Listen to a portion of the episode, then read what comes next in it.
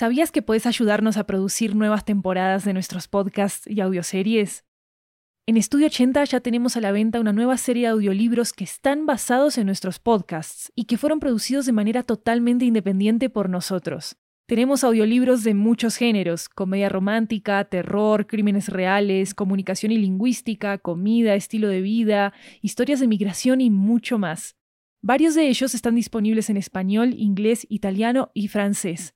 Conoce nuestro catálogo en 80estudio.com, diagonal audiobooks, y encontrá los títulos en libro.fm, Apple Books, Google Play, Storytel, BookBeat y en tu aplicación de audiolibros favorita.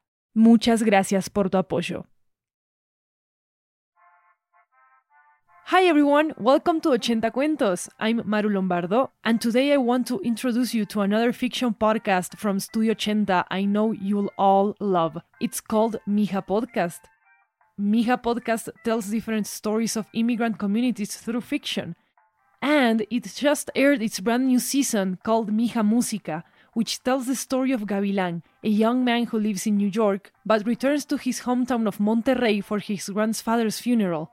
During Gavilan's visit, he gradually threads the story of how Monterrey became so fond of the Colombian musical genre known as vallenato. So today, instead of a story from Ochenta Cuentos, I give you the first episode of Mija Música. This is The Vallenato, created by Luis Lopez. Every song has a story.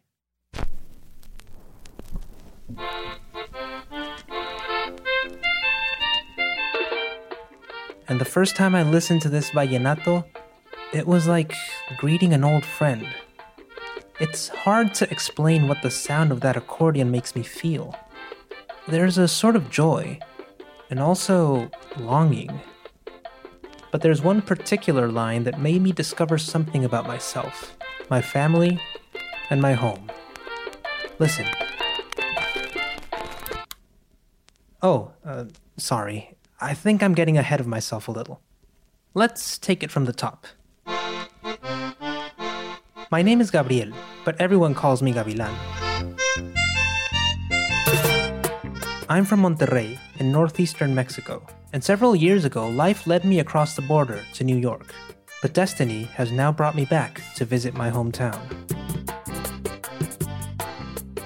Today, I'm back in Monterrey for the first time in what feels like forever. I'm here for my grandpa Lolo's funeral. I'm in his room, looking at his stuff, all his relics from the past. To be honest, I didn't really know him that well. The last time I saw him, I was un huerco. That's what we call kids here. In Mexico, we have tons of words for kids morritos, escuincles, chamacos, chilpayates.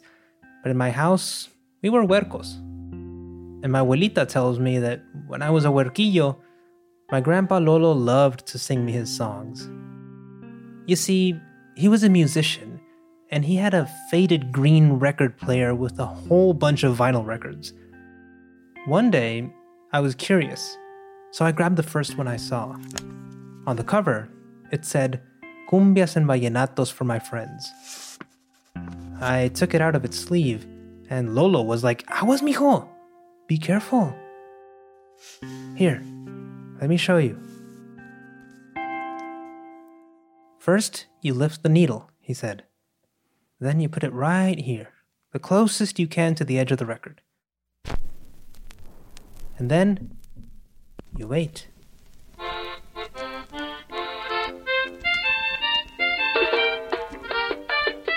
He turns it up a little, and after a few seconds of the song, we get to this line.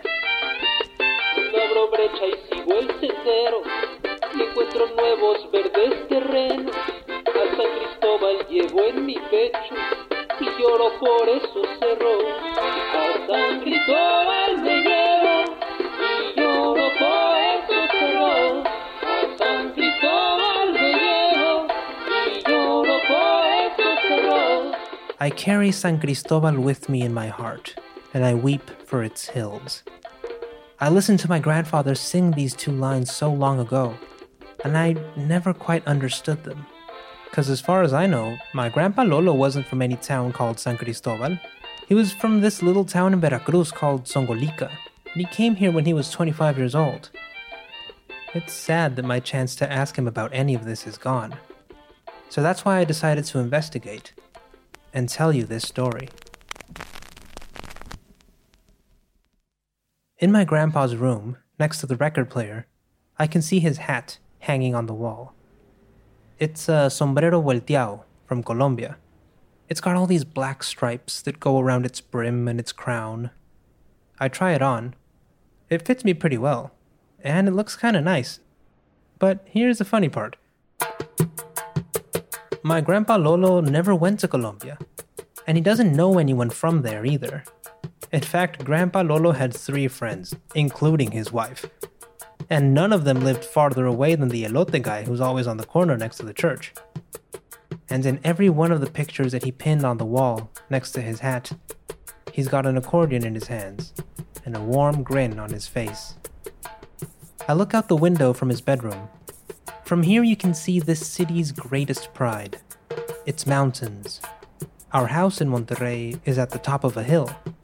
I see the Cerro de la Silla, which looks like a saddle, El Cerro de las Mitras, with its many sharp peaks, El Cerro del Topo Chico, which is where the sparkling water comes from, by the way, and the long Sierra Madre Oriental. They all paint the landscape and blend together in the horizon. But I don't see any Cerro de San Cristobal or anything like that. What did Grandpa Lolo mean by that? My grandpa, who never left this city, whom I regret not knowing better, and who carried in his heart a song that would reveal it all. In this series, I'll share the story of my grandfather and of his greatest passion, Vallenato.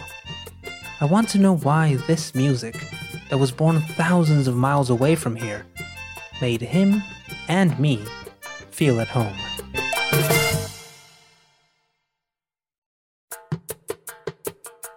This show was produced by Studio Ochenta. Our executive producer is Lori Martinez. Story, sound mixing, and original music by me, Luis Lopez. Our creative director is Lori Martinez. Additional script editing by Maru Lombardo and Jeremias Juarez. Our production coordinator is Catalina Hoyos. And our art is by William Guevara. This week's recommendation is the album Barrio Bravo by Celso Piña. Celso is undoubtedly Monterrey's most successful cumbia and vallenato musician. And this album is perhaps his most iconic because of the ways he plays with these musical styles and creates something new out of them. Follow us on Twitter and Instagram at Mija Podcast. If you liked the show, leave us a comment and a review on Apple Podcast. Until next time, with love and recuerdos. If you like this episode, go and subscribe to Mija Podcast wherever you listen to podcasts. And help us spread the word on the show. Follow us on social media on at Ochenta Podcast to stay tuned for more updates on the series. I'm Maru Lombardo. Thank you for coming, and of course, thanks for listening.